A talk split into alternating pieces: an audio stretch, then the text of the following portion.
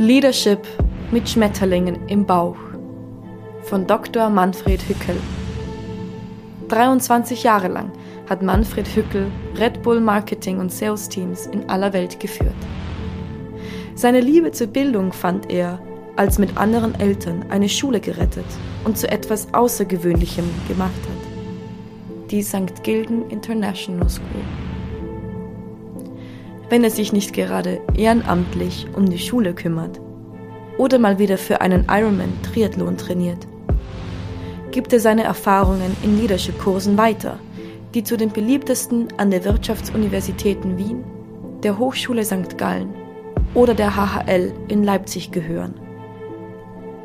In diesem Podcast geht es darum, wie du dich selbst und andere zu Außergewöhnlichem führen kannst. Aber nur mit Schmetterlingen im Bauch.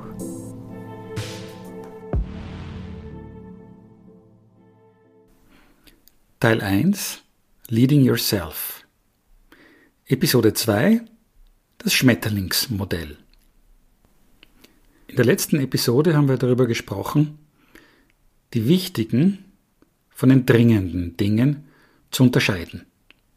Und dann auch wirklich nur die ganz wichtigen Dinge zu tun.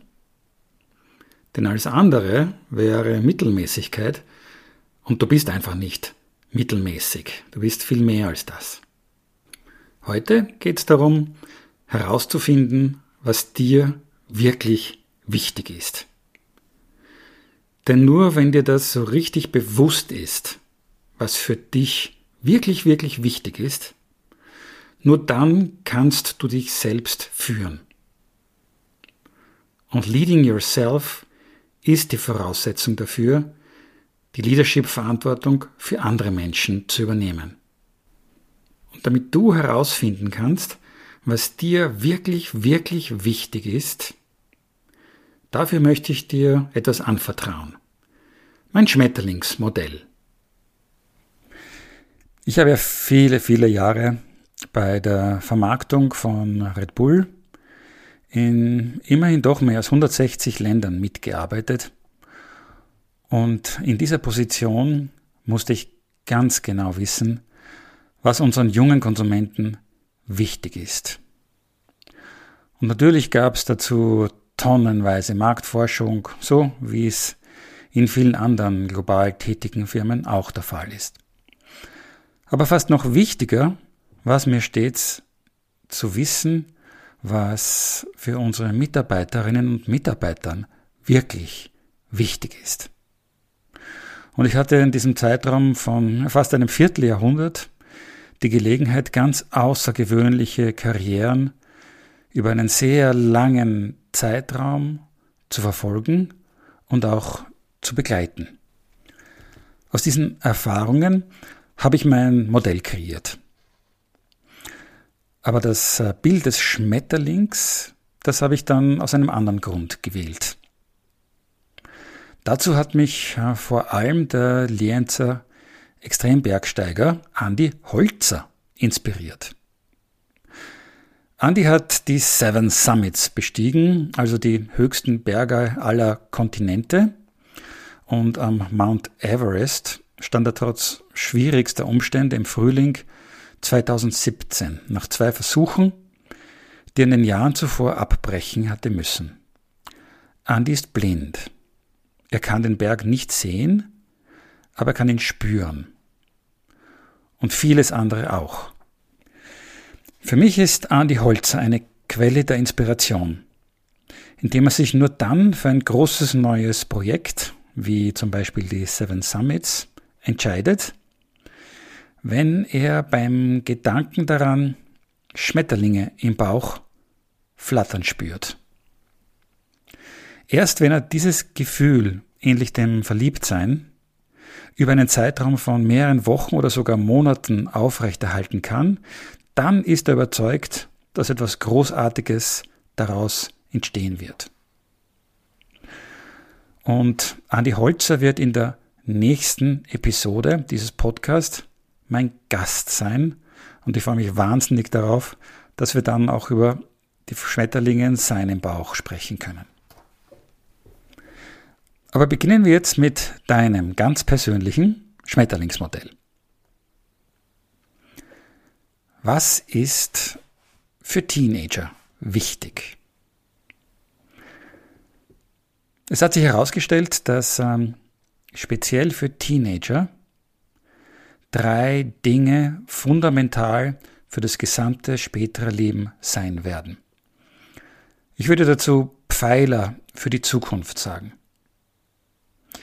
Der eine Pfeiler ist natürlich die Ausbildung, die Education. Der zweite ist, ist all das, was mit Socializing zu tun hat, also die besten Freunde, mit denen man verkehrt oder auch die nächsten Familienmitglieder. Und der dritte Pfeiler sind die All Other Activities. Das sind unsere Leidenschaften, unsere Hobbys, unsere ganz speziellen Dinge, wie unser Sport, vielleicht das Musikinstrument, das wir spielen, vielleicht die Theaterklasse, vielleicht ist es ein, ein, etwas ganz anderes, ein soziales Engagement, es ist eine Aktivität, die wir freiwillig über einen längeren Zeitraum machen. Das sind die drei Pfeiler. Education, Socializing und Other Activities. Beginnen wir mit deiner Ausbildung. Die Qualität deiner Ausbildung wird dein ganzes Leben bestimmen. Die ist also wirklich wichtig. Alles, was mit deiner Ausbildung zu tun hat, muss immer Priorität für dich haben. Versteh mich jetzt nicht falsch, ich bin ganz sicher, wir sollen jede Menge Dinge machen, die überhaupt keinen Sinn machen als Teenager. Bitte, wir sollen uns wirklich auch für verrückte Dinge interessieren. Aber alles, was mit Education, Socializing und Other Activities zu tun hat, wird einen Einfluss auf unser ganzes Leben haben. Wie soll jetzt deine Ausbildung ausschauen? Vielleicht stehst du jetzt gerade vor einer Frage. In welche Richtung soll ich mich entwickeln? Welche Schule soll ich wählen? Welche Ausbildung soll ich danach wählen? Welchen Lehrberuf? Welche Spezialisierung? Ich habe eine einzige Antwort darauf. Die lautet, folge deinen eigenen Stärken. Was kannst du jetzt du machen? Wie kannst du mehr über deine eigenen Stärken herausfinden? Ja, es gibt Tests, die können einem dabei helfen. Das ist aber mit Abstand nicht das Wichtigste. Viel wichtiger ist, dass du offen darüber sprichst mit Leuten, denen du vertraust. Dass du mit deinen Eltern sprichst, vielleicht mit deinen Geschwistern. Ganz wichtig mit deinen Freunden. Vielleicht hast du das große Glück, dass du einen außergewöhnlich leidenschaftlichen Lehrer oder eine Lehrerin findest und die gibt's zum Glück überall an jeder Schule. Und vielleicht findest du hier einen Mentor, der dir hilft, mehr über dich herauszu, herauszufinden. Und zwar über deine Stärken, nicht über deine Schwächen. Du wirst es auch selbst immer besser spüren. Und zwar dort, wo du besser bist als die anderen und was dir mehr Spaß macht. Das sind die Dinge, die dich stark machen. Und deine Ausbildung soll diesen Stärken folgen und nichts anderem. Mach nicht das, was man von dir erwartet. Mach nicht das, was andere wollen, wenn du nicht selbst das Gefühl hast, das ist nicht meine Stärke und das will ich nicht tun. Denn es ist deine Entscheidung und es ist dein Leben, deine Ausbildung, deine Education. Und das ist der erste wichtige Pfeiler für dein gesamtes späteres Leben. Es gibt fast nichts Wichtigeres als deine Education. Der zweite Pfeiler war Socializing. Das ist ein engster Freundeskreis und das Schöne ist, dass du dir sicher viel Zeit nimmst für deine besten Freunde. Das kann aber auch eine Herausforderung werden. Denn viele von uns ziehen weg von dem Ort, wo wir aufgewachsen sind und lassen dort Freunde zurück. Richtig gute Freunde. Das kann schon auch wehtun. Wir können uns aber auch dafür entscheiden, dass wir mit den wirklich besten Freunden eine Verbindung für unser ganzes Leben halten wollen. Und das ist die Verantwortung von uns, die wir wegziehen. Und wir können das. Wir können uns aussuchen, wer diese Handvoll oder maximal vielleicht zwei Handvoll der wirklich aller, allerbesten Freunde sind, die nicht nur jetzt im Teenageralter für uns so wertvoll und wichtig sind, sondern mit denen wir unser ganzes Leben lang in Kontakt bleiben wollen. Das ist der zweite Pfeiler. Und der dritte Pfeiler, und der macht dann ein magisches Dreieck komplett, das sind diese Other Activities. Was machst du so richtig gerne, wenn du nicht auf die Schule gehst und wenn du nicht mit deinen Freunden abhängst? Spielst du so richtig gerne ein Musikinstrument? Bist du ein leidenschaftlicher Fußballspieler? Liebst du ein, Pferd und möchtest möglichst viel äh, Zeit mit einem Pferd verbringen? Bist du wahnsinnig gern sozial aktiv? Malst du gern? Was immer es ist, diese Aktivität kann dir dazu helfen, etwas zu entwickeln, was in Englisch Grit bedeutet. In der Definition der amerikanischen Psychologin Angela Duckworth ist die Definition von Grit Durchhaltevermögen mal Leidenschaft. Und es hat sich herausgestellt, dass sehr viel Grit in Verbindung gebracht wird mit außergewöhnlichem akademischen Erfolg und außergewöhnlichem beruflichen Erfolg. Einige Menschen haben dieses Durchhaltevermögen schon von Geburt an. Die haben das einfach in den Genen schon mitbekommen und die wollen einfach alles, was sie beginnen, auch zum Ende bringen. Andere können das lernen. Man kann das speziell im Teenageralter lernen. Und zwar weniger in den Schulstunden, weil in die Schule muss man sowieso, sondern eher bei diesen außerschulischen Aktivitäten, die man freiwillig macht. Und man kann es insbesondere dann entwickeln, dieses Grit, wenn man das Glück hat, einem leidenschaftlichen Coach zu begegnen. Wenn man diese Aktivität über einen längeren Zeitraum macht, über mindestens zwei oder drei Jahre, und wenn man dabei auch klare Fortschritte erkennen kann, wie zum Beispiel einen Wettbewerb, an dem man teilnimmt und dem man sich verbessert. Vielleicht fällt dir jetzt gerade eine außergewöhnlich engagierte oder richtig leidenschaftliche Lehrerin von dir ein oder ein Lehrer. Vielleicht ähm, hast du eine besonders engagierte Trainerin oder einen Trainer, Musiklehrerin oder einen Musiklehrer oder jemanden anderen, einen Mentor, der dich richtig leidenschaftlich unterrichtet und dich inspirieren kann. Das wäre großartig. Ein außergewöhnliches Beispiel für Grit haben wir an der St. Gilgen International School erlebt, als eine Gruppe von Schülerinnen und Schülern sich gemeinsam mit dem richtig passionierten Bergführer, der an unserer Schule angestellt ist, vorbereitet hat, den Mont Blanc zu besteigen, den höchsten Berg der Alpen. Und sie haben sich mehrere Jahre lang darauf vorbereitet, mit hartem Ausdauertraining. Sie haben Klettern geübt, sie sind sogar Eisklettern gegangen und haben gelernt, eine Nacht auf einem Gletscher zu überstehen. Und dann kam der große Tag, als sie geführt von ihrem Bergführer den Mont Blanc bestiegen haben, ohne auf einer Hütte zu übernachten. Und als sie wieder zurückgekommen sind und zur Schule gekommen sind, haben sie Standing Ovations von allen ihren Mitschülerinnen und Mitschülern bekommen. Und das hat sich auch richtig gut in ihrem Lebenslauf gemacht. Viele von ihnen haben nach einer richtig guten Matura mit dem International Baccalaureate äh, es dann geschafft, an welche der renommiertesten Universitäten dieser Welt unterzukommen. Und dafür war nicht nur ausschlaggebend, was für Noten oder in dem Fall was für Punkte sie bei ihrem IB bekommen haben. Nein, besonders beeindruckend haben ihre Recruiter gefunden, dass sie Grit bewiesen haben, als sie gemeinsam dieses Projekt der Besteigung des Mont Blanc verwirklicht haben. Aber natürlich gibt es auch Momente, wo man eine von diesen Aktivitäten aufgibt. aber hoffentlich halt nicht zu oft. Denn wenn man ständig etwas beginnt, dann wieder aufhört, dann wieder was Neues beginnt, dann wieder aufhört, dann ist das nicht unbedingt ein starkes Zeichen von Grit. Aber es gibt diese Momente, auch im Teenageralter, da will man sich einfach verändern.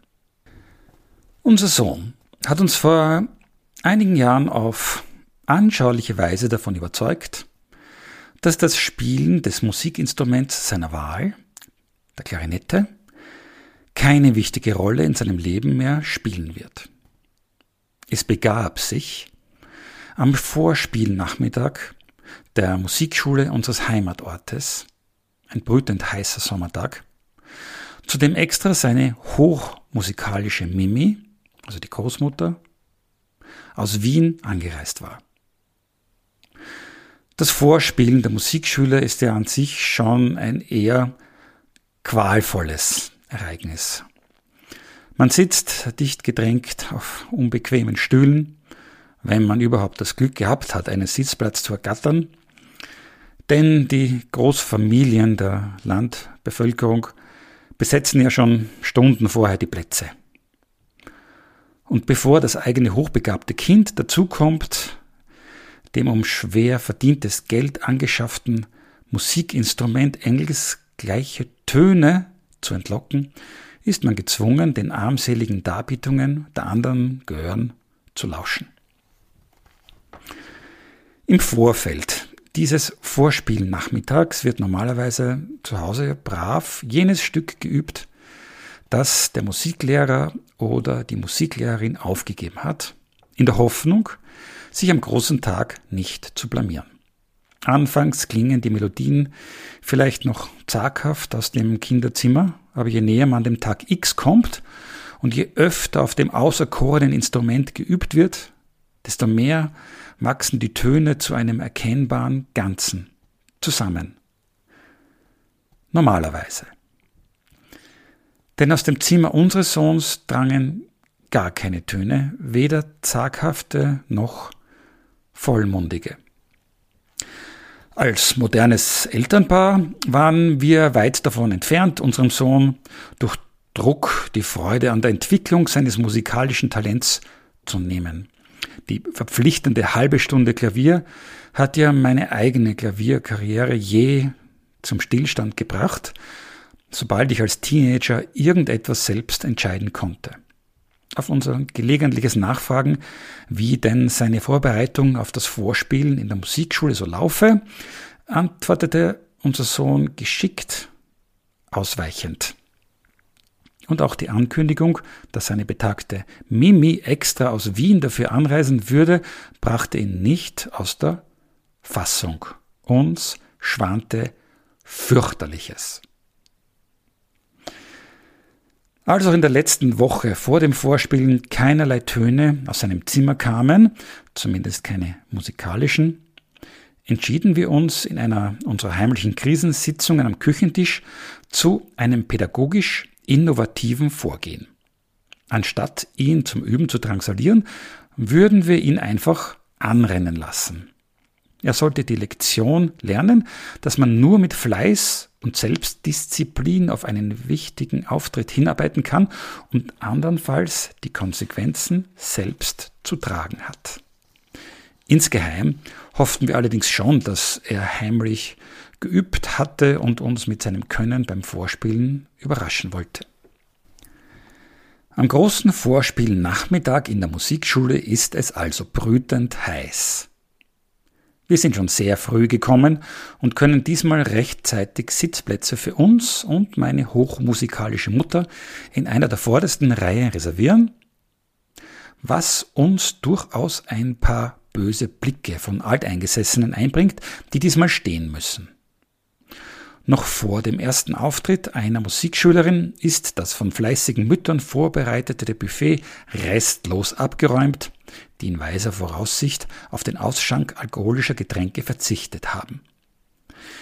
Die wenigen angetretenen Väter, durchwegs mit Schweißflecken an ihren kurzärmeligen Hemden, hätten sich sonst wahrscheinlich um ein kaltes Bier geprügelt und ich auch. Endlich kommt das erste Kind mit seiner Flöte im Sonntagsgewand auf die Bühne und sofort stellt sich das Gefühl ein, dass man sonst nur im letzten Akt einer Wagner-Oper hat. Der Körper verlangt auf den viel zu engen Sitzen ständig, dass man seine Position verlagert. Er schreit förmlich nach irgendeiner Art von Bewegung. Der Kopf fragt sich verzweifelt, wie man hier nur landen konnte und signalisiert ständig, dass man nicht bis zum Ende durchhalten könne, aber man kann. Und die anderen Zuhörer auch. Stück für Stück wird abgearbeitet und obwohl die Mehrzahl der Töne durchaus getroffen werden, so stellt sich niemals irgendeine Form von Musikgenuss ein. Die ganz Fleißigen haben sogar mehr als ein Stück einstudiert. Und das wirft die verzweifelten Hochrechnungen für das Ende der Veranstaltung über den Haufen. Und dann kommt der Moment, wo körperliche und geistige Schmerzen wie weggeblasen sind und der eigene Sohn in seiner kurzen Hose und dem schönen hellblauen Hemd auf die Bühne tritt, die Klarinette unter dem Arm. Jetzt schlägt das Herz bis zum Hals hinauf. Tränen der Rührung steigen in die Augen, das eigene Kind ganz alleine da oben, vor so vielen Menschen, dass man ja vor allem Unheil der Welt beschützen will und man eigentlich nur zu dem Zweck auf der Welt ist und atmet, dass es glücklich ist. Dazu mischen sich Zweifel. Kann er das überhaupt? Er ist ja noch so klein. Aber da ist doch Hoffnung. Die anderen Kinder haben ja auch nicht ganz fehlerfrei gespielt. Es wird schon gut gehen. Unser Sohn verbeugt sich tief, nickt seinem Musiklehrer kurz zu setzt die Klarinette professionell an die Lippen und beginnt zu spielen. Er spielt laut, schwungvoll und unfassbar falsch. Ich glaube, es handelt sich um die Melodie von Vicky und die starken Männer.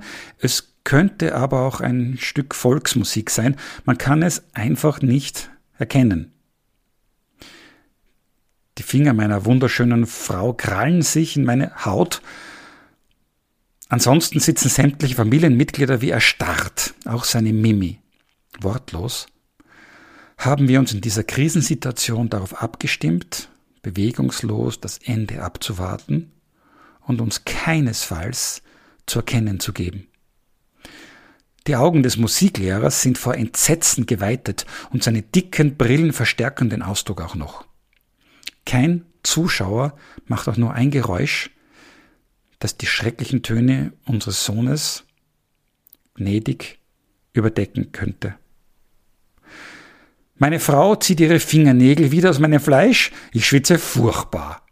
Und Manuel spielt sein Stück genauso laut, schwungvoll und falsch fertig, wie er es begonnen hat. Nachdem die letzten Töne seine Klarinette endlich verlassen haben, verbeugt er sich mit unbewegtem Gesichtsausdruck wieder tief vor dem sprachlosen Publikum und geht ab. Der Applaus ist verhalten. Jedem Zeugen dieses Auftritts ist klar, dass unser Sohn dieses Musikinstrument nie wieder anrühren wird. Nicht er, sondern wir haben unsere Lektion gelernt und unser Sohn geht neuen Rollen und Abenteuern entgegen. Unser Sohn hat sich dann also nicht für die professionelle Karriere eines Klarinette-Spielers entschieden, sondern für sportliche Other Activities. Zuerst war es der Fußballsport und dann war es der Triathlon. Aber unbestritten ist, dass er dabei eine jede Menge Grit, also Durchhaltevermögen und Leidenschaft mitbekommen hat. Als Education bewirbt er sich jetzt gerade für ein Masterprogramm in Kalifornien und es gelingt ihm mit seiner Handvoll allerbesten Freunden aus unserer kleinen Heimatgemeinde im engen Kontakt zu bleiben und dadurch ein stabiles Dreieck, ein stabiles, magisches Dreieck für sich zu schaffen, das ihm sein ganzes Leben lang stützen wird. Und auch unsere Tochter Nie hat sich ähm, für die Other Activity des Schauspiels entschieden. Und ähm, sie geht jetzt auch an eine hervorragende kleine Schauspielschule in Wien. Noch sie schafft es, auch wenn sie schon von zu Hause weggezogen ist, mit ihrer Handvoll besten Freundinnen und Freunden ganz engen Kontakt zu halten. Auch ein ganz stabiles Dreieck für ihre Zukunft. Und besonders bewundernswert ist es, wenn man aus dieser Leidenschaft, aus dieser Other Activity sogar einen Beruf machen kann. Ich habe von vielen, vielen äußerst erfolgreichen Menschen gehört, die einfach nur dankbar waren, dass sie ihre große Leidenschaft zu einem Beruf machen konnten. Und ich wünsche unserer Tochter so sehr, dass ihr das mit ihrer Schauspielkunst auch gelingt. Denn dieses Verlassen der Teenagerwelt und der Eintritt in die Arbeitswelt, das ist ein großer Schritt. Das ist ein richtiger Schock. Und wir alle, die jetzt schon aus dem Teenageralter heraus sind, wir können uns mit ziemlicher Sicherheit daran erinnern, wie dieser erste Weg am ersten Arbeitstag zu unserem ersten Job war. Wie wir uns unser bestes Hemd oder unsere beste Bluse angezogen haben und äh, was wir dabei für verwirrte Gefühle hatten, wie wir zum ersten Mal dorthin gegangen sind und plötzlich einen Chef hatten. Das ist tatsächlich ein Schock. Und die Dinge, die nachher auf einen zukommen, die können einen richtig aus dem Gleichgewicht bringen. Das kann man sich so vorstellen. Du hast also dein Dreieck, dein magisches Dreieck, bestehend aus deiner Education, Socializing, also deinen besten Freunden und deinen Other Activities. Und das ist eine ganz solide Basis für deine Zukunft. Und mit dem Eintritt in die Arbeitswelt legst du jetzt auf dieses Dreieck, das du aufstellst, fast wie bei einer Waage, ein Brett. Und dieses Brett muss in einem Gleichgewicht sein. Denn auf der einen Seite dieses Bretts stehen deine zukünftigen beruflichen Aufgaben und auf der anderen Seite die privaten. Oder noch besser gesagt, auf der einen Seite sind die beruflichen Rollen, die dich ausmachen werden und auf, auf der anderen Seite die privaten Rollen. Denn die erste Rolle, die erste berufliche Rolle, die jetzt auf dich wartet, ist, dass du jetzt einen Chef hast. Und diese Person ist dir automatisch einfach wichtig. Alles, was deinem Chef oder deiner Chefin wichtig ist, ist dir auch wichtig. Ich würde sogar ein Stück weitergehen und sagen, alles, was deiner Chefin oder deinem Chef interessant ist, ist für dich faszinierend. Ich habe über 23 Jahre einen großartigen Chef gehabt, den besten von allen. Und nach diesem Prinzip hatten wir, wie ich finde, ein richtig gutes, professionelles Arbeitsverhältnis. Es musste mir einfach immer nur bewusst sein, dass dieser Mensch richtig wichtig ist. Aber das ist nicht die einzige berufliche Rolle. Bald wird ähm, eine Rolle vielleicht dazu kommen, wo du in einem Arbeitskreis bist. Mit Kolleginnen und Kollegen, die hierarchisch auf dem gleichen Niveau gestellt sind wie du und mit denen man in einer Gruppe zusammenarbeitet. Auch hier, wenn das eine wichtige Arbeitsgruppe für dich ist, ist äh, deine Rolle eine, die für dich definiert, was dir wichtig ist. Also was in dieser Arbeitsgruppe passiert, ist dir automatisch wichtig. Und früher oder später wirst du vielleicht die Gelegenheit bekommen, einen Mitarbeiter oder eine Mitarbeiterin und dann vielleicht mehrere zu führen. Du wirst also zum ersten Mal ein Leader oder ein Leiter oder ein Abteilungsleiter. Und auch in diesem Fall müssen die Menschen, die du führst, die du direkt führst, für dich wichtig sein. Das sind jetzt drei berufliche Rollen. Und mehr geht nicht. Denn diesen drei beruflichen Rollen müssen auf der anderen Seite drei private Rollen gegenüberstehen. Und dann gibt's noch eine siebente Rolle und das bist du selbst. Die Zahl sieben ist die absolute Maximalzahl an Rollen, die du in deinem Leben begleiten kannst. Das habe ich von Professor Lothar Seiwert gelernt auf einem Seminar, wo es um Work-Life-Balance und Zeiteinteilung ging und er hat so recht damit. Das heißt, wenn man eine zusätzliche Rolle annehmen wollte, muss man sich davor von einer anderen Rolle verabschieden.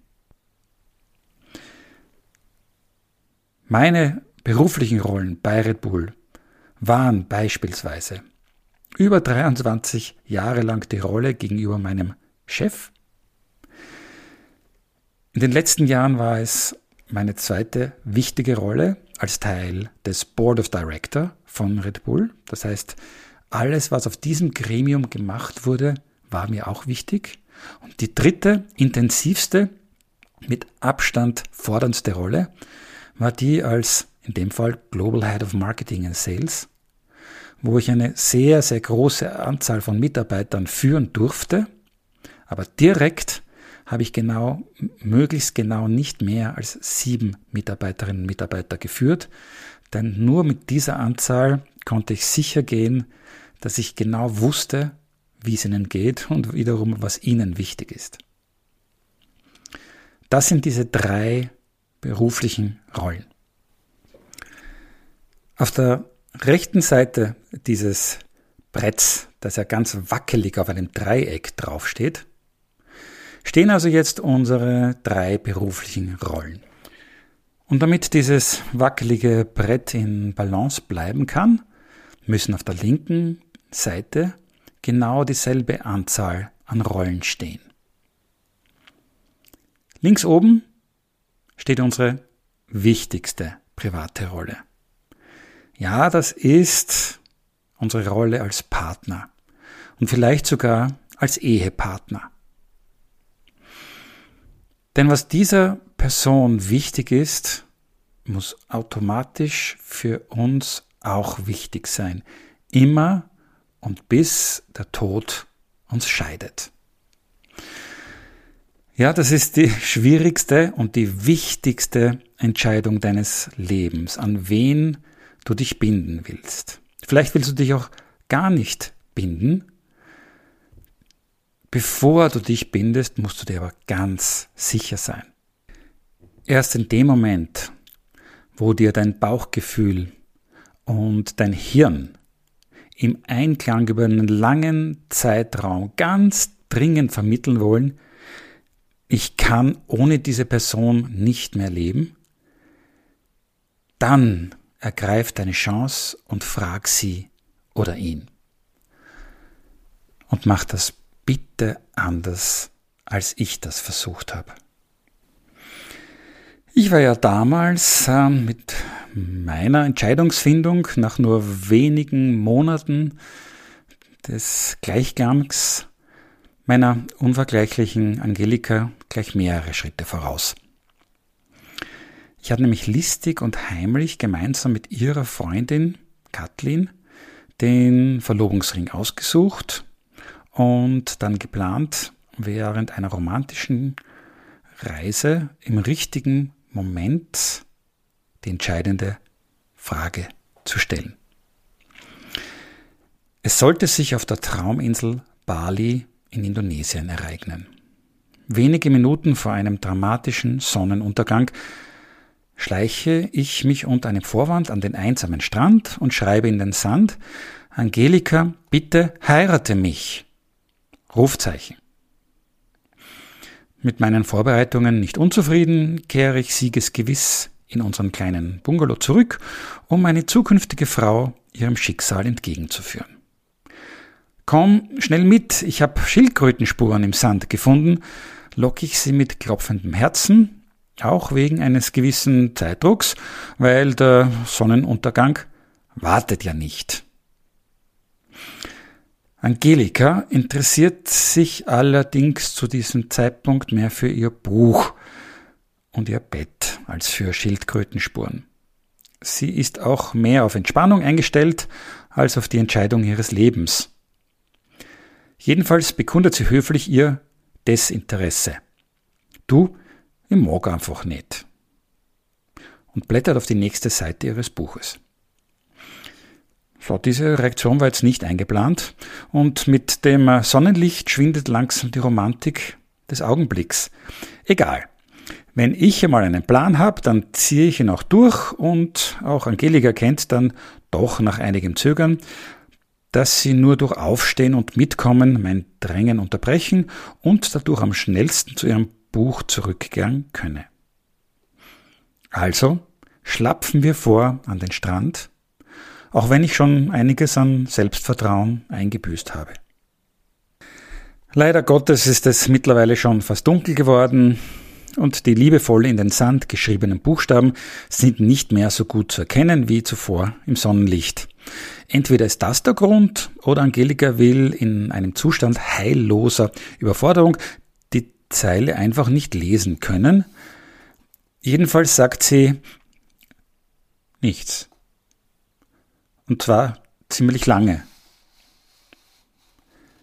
Irgendwann sehe ich mich gezwungen, mit zittriger Stimme vorzulesen, was ich da in den Sand geschrieben habe und schaue meine allerliebste erwartungsvoll an.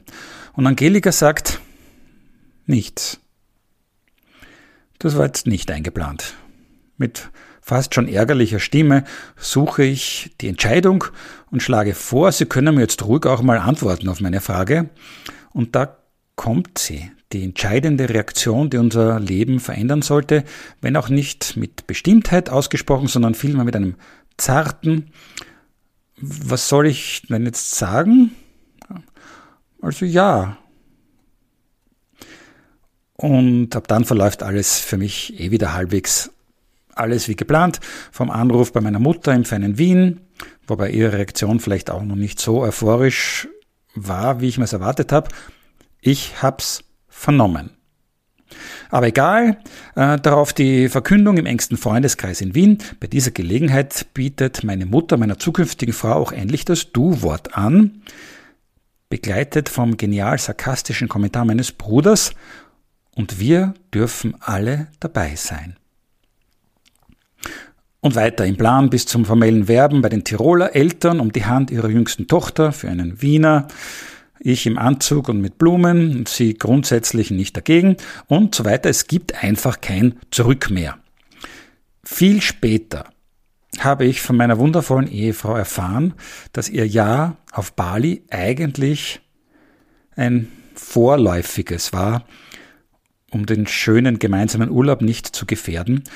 Und nachdem sich auch in der Verlobungszeit keine Gelegenheit zum Absprung ergeben hatte, ließ sie sich auf die standesamtliche und kirchliche Hochzeit ein. Und erst mehr als 20, ich finde sehr glückliche, Ehejahre später überraschte sie mich mit der Ankündigung, meine Probezeit sei jetzt vorüber und es passe für sie eh soweit alles. Und sie wolle jetzt nochmal heiraten, noch einmal ganz bewusst von ihrem Vater zum Traualtar geführt werden, sich bei ihm bedanken und dann noch einmal aus vollster Überzeugung ihren Eheschwur erneuern. Und genau so geschah es auch. Als wir als Paar, das mittlerweile die 50 überschritten hatte, die Pfarrkirche St. Wolfgang verließen, reckten schaulustige Touristen die Hälse nach dem Brautpaar und manch einer lächelte uns milde zu, was wohl so viel sagen wollte wie nett, spätes Glück. Neben vielen unvergesslichen Highlights unseres zweiten Hochzeitsfests ist es wohl der heiße Dance Battle meiner doppelt angetrauten Frau mit unserer 17-jährigen Tochter, der uns und unseren Freunden in Erinnerung bleiben wird. Nach überwiegender Meinung hat übrigens meine Frau knapp gewonnen, wozu mir mit anerkennendem Schulterklopfen gratuliert worden ist.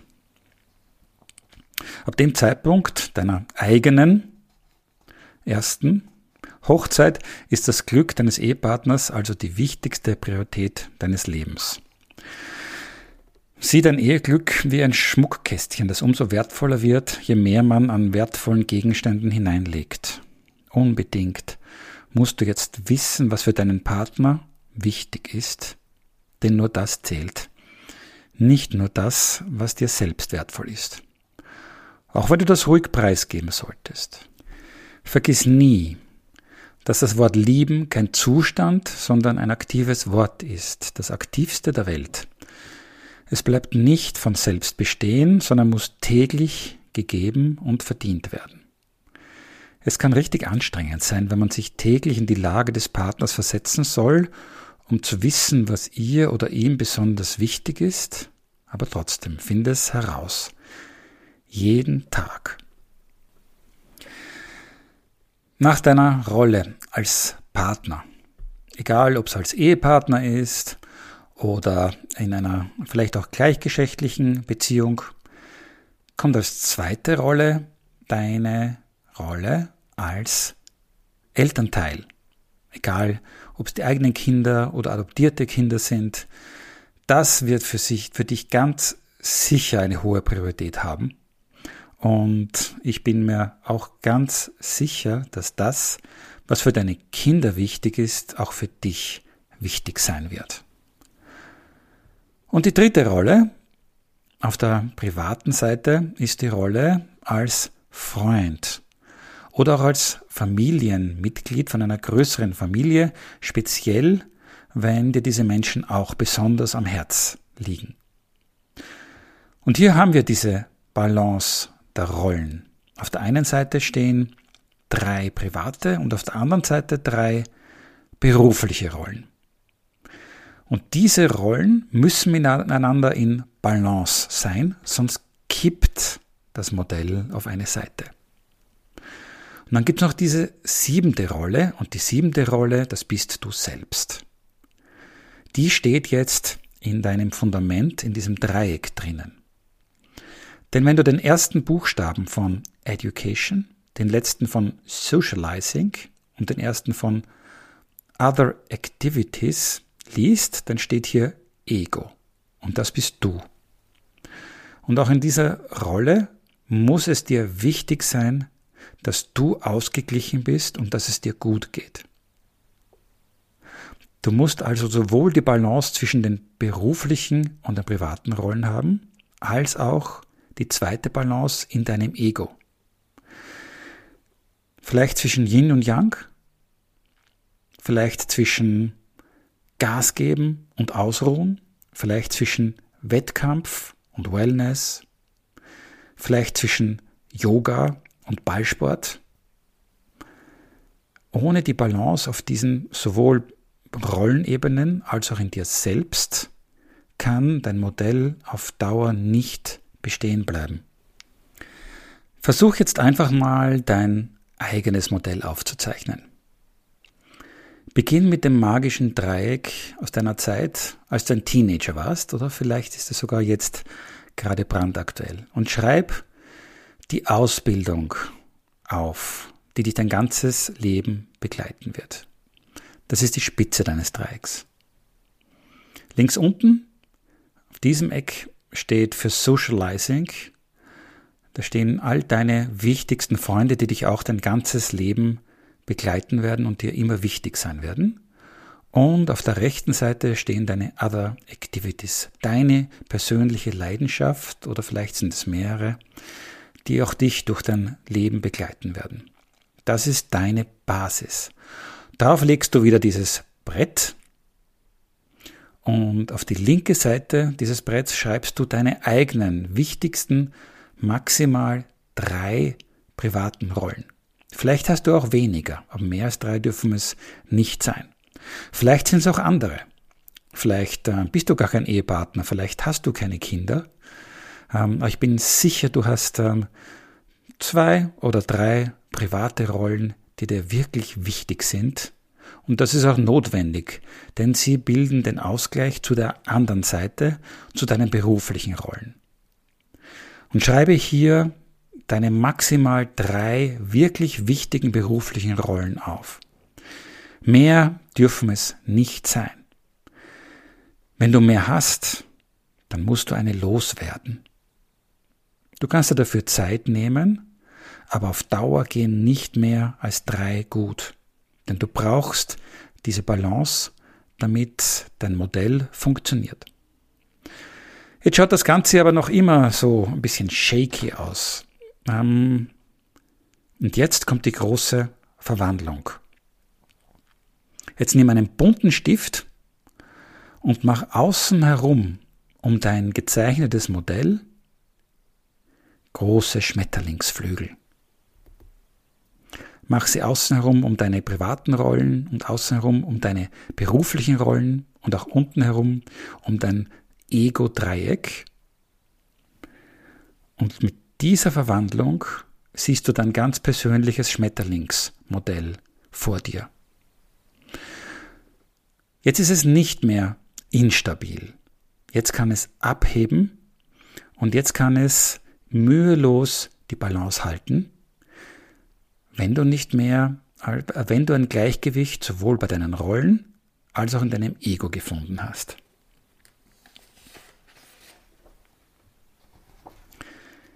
Dieses Schmetterlingsmodell hat dir also dabei geholfen, die wichtigsten drei beruflichen und drei privaten Rollen zu erkennen, die du in deinem Leben einnehmen willst, zusätzlich zu deiner Rolle als du selbst, als dein Ego.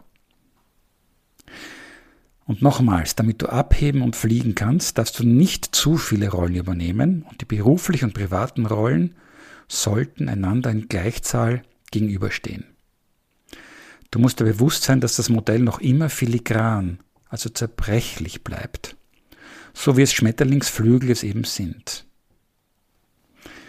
Es gibt Störungen, es gibt die Burnout-Gefahr und deswegen musst du immer darauf achten, ob die beruflichen und privaten Rollen im Gleichklang sind und ob dein Ego, also du selbst, ebenfalls ausgeglichen ist. In der Gegensätzlichkeit von Anspannung und Entspannung oder von Yin und Yang.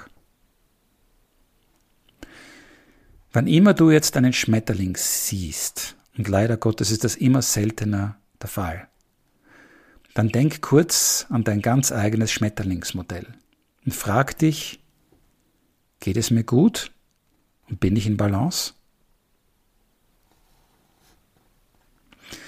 Und wenn dieses Modell steht, dann muss es jetzt aber noch beseelt werden mit einem Warum. Mit Sinn und mit Gedanken, die ein Kribbeln im Bauch erzeugen, wenn du an die Erfüllung von Missionen in diesen Rollen denkst. Es muss sich so anfühlen, als ob Schmetterlinge im Bauch herumflattern würden. In der nächsten Episode möchte ich genau darüber mit Andi Holzer sprechen. Über Missionen mit Schmetterlingen im Bauch.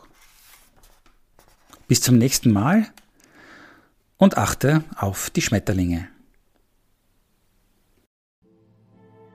Dieser Podcast basiert auf dem Buch Nur mit Schmetterlingen im Bauch, wie man sich selbst und andere zu Außergewöhnlichem führt, von Dr. Manfred Hückel. Die Buchveröffentlichung ist für Herbst 2021 geplant. Erreichbar ist der Autor unter info at stgis.at.